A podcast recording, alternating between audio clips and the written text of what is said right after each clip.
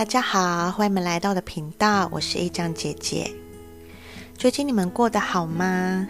前几天呢，就是我在录今天这个主题的时候，我想说太棒了，一次 OK。结果我在听回放的时候，怎么背景有一个这么大的噪音啊？就很像是那种电磁波的干扰，你们知道吗？所以我那一集又不能用了，我就想说，是不是？就是不想要让我跟你们分享，所以今天呢，我希望可以很顺利的录完。然后我最近发现呢，Apple Podcast 有些人帮我评分呢，然后也帮我写了评论，很谢谢你们的支持。虽然我不太知道你们是谁，对，因为。Apple Podcast 它界面好像跟 YouTube 是不太一样的嘛，所以其实我现在有多少听众我也不知道，就是一种我就是直接把它上传的概念，然后有需要的朋友你们就拿去吧，就是截取对你们有用的讯息就可以了。嗯，那今天要跟你们分享的这个主题，我觉得非常的重要，也就是为什么我开这个频道的原因。今天要聊的是自我探索跟觉察，为什么这个这么重要呢？因为有些人问我说，觉醒前后你觉得最大的差别是什么？就我自己而言啦，我会觉得就是有觉知。嗯，以前呢，如果我今天心情不好，我可能会觉得哦，可能工作就是不顺嘛，然后跟家人不愉快。没关系，明天睡醒就是新的开始。然后这件事情从来就是都没有去面对，就这样流过了。就是你让事情流过，不代表说你真的有去正视它了，对不对？这是两码子的事嘛。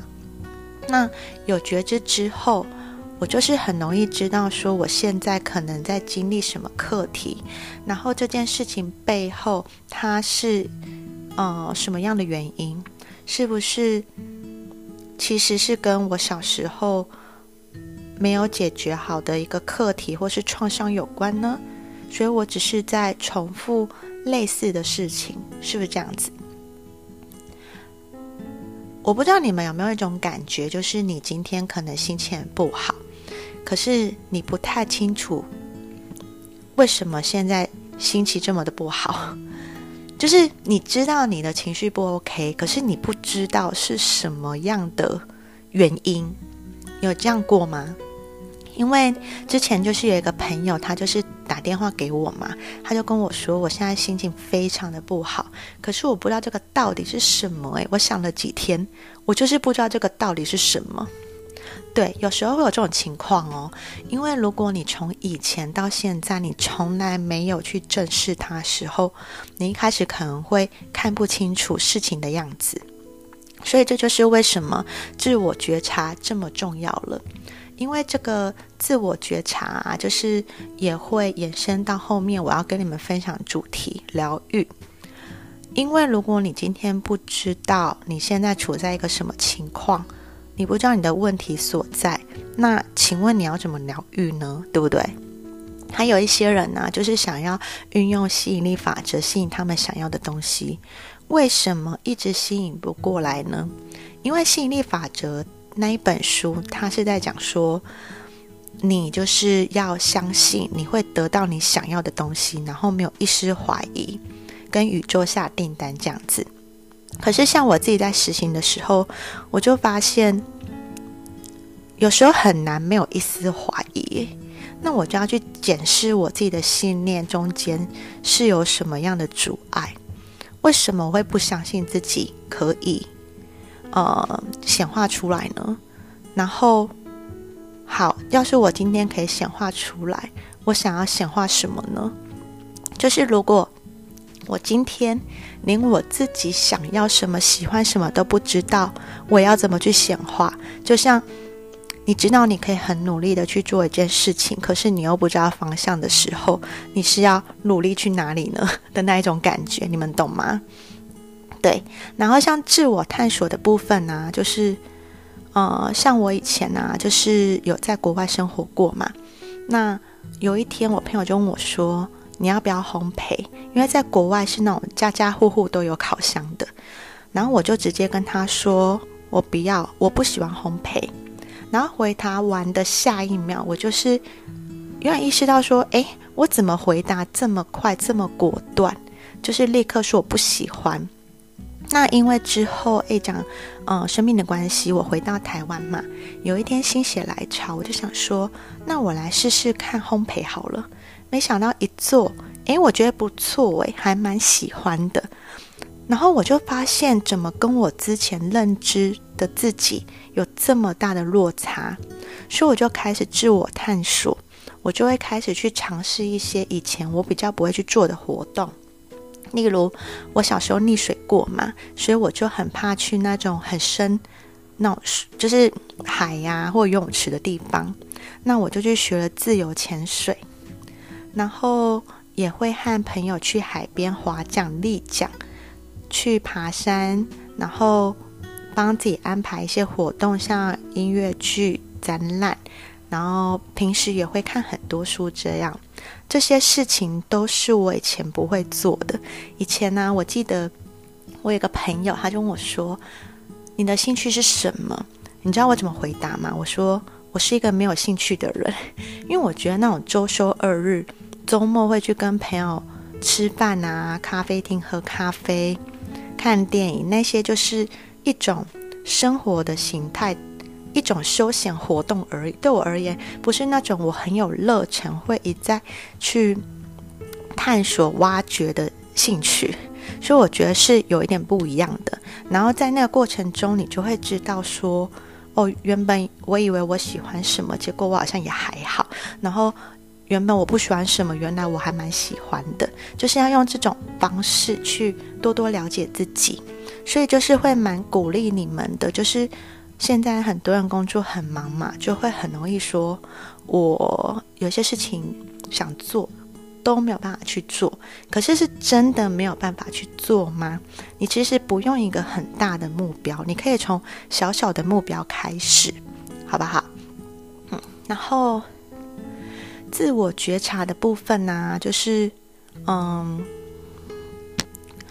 我现在想到就是你们如果。要自我觉察的话，怎么做呢？自我觉察就是，你可以一个人就是独处的时候，白纸黑字写下来会比较清楚。你就是可以去分析说。你最近就是遇到这件事情的感受怎么样？那它跟你之前遇到事情有什么相关联吧？你就把那些事件都写下来，然后连连看看有没有共通点，像是没有安全感，或是自我价值低落等等，这样子去做一个练习。然后你也可以就是，嗯，因为你知道，你们有没有听过？呃，就是每一个人都是别人的镜子，然后你说别人就是说自己，因为呢，外在世界的实相是你内在的投射。这句很有意思哦。如果说你现在已经在身心领领域，你应该很常听到这段话，因为，呃，因为为什么一样的事情，然后两个人反应不一样呢？为什么他觉得还好，然后你觉得会被触发呢？为什么你的感受会这么多呢？你为什么会那么激动，或为什么你会难过或愤怒呢？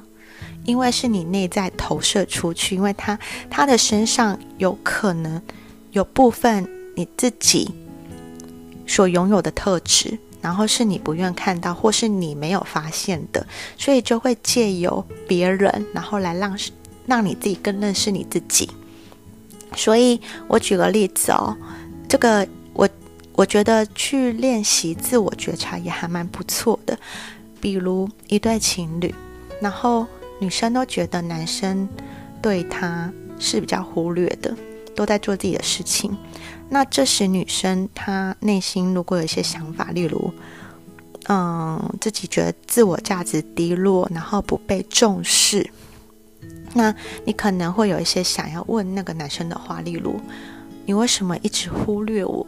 这时你就把那个主词你改成我，你就问自己：为什么我一直忽忽略我自己？为什么你不尊重我？改成为什么我不尊重我自己？你用这样去看哦，你就会发现好像都有对应上哦。用这个方式去做练习，对。然后呢，像我刚刚讲的，就是你。呃，外在的世界是你内在的投射嘛？那我之前在书上有看到一段话，我觉得写的非常好，然后也蛮呼应我刚刚前面所讲的。那我现在念给你们听，那你们就是可以去思考一下哈。好，他说呢。你会去批评某个人的某个特质，很可能是因为在某次前世中你自己有那种特质，而现在的你一定也还有。在某种程度上，所有对他人的批判，其实都是对自己批判的伪装。如果你自身没有你所批判的特质，你根本就不会在别人身上看到这个特质。不然，即便是看到了。你也不会有任何的批判，因为我们外在世界所经历的一切，都是我们内在实相的投射。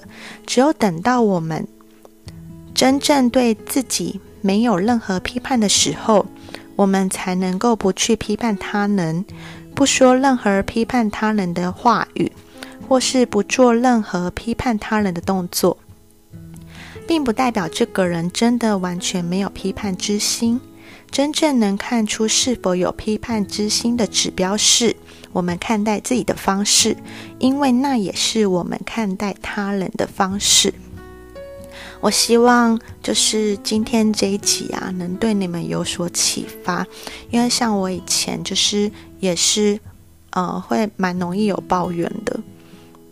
然后在那个过程，我开始自我觉察疗愈，我就发现，就是我对自己很不仁慈，我对自己就是很多的批判，我不能够接受自己，嗯，所以呢，就是在爱自己、爱自己这一块，就是，嗯，花费了很多的功夫。对，那当你可以慢慢的。接受自己的所有面相的时候，你就会发现你对自己的批判变少了。没关系，今天，嗯，这件事情没有做好，不代表说你不好，只是你还没有做好而已。你就是会给自己多一点的包容。然后，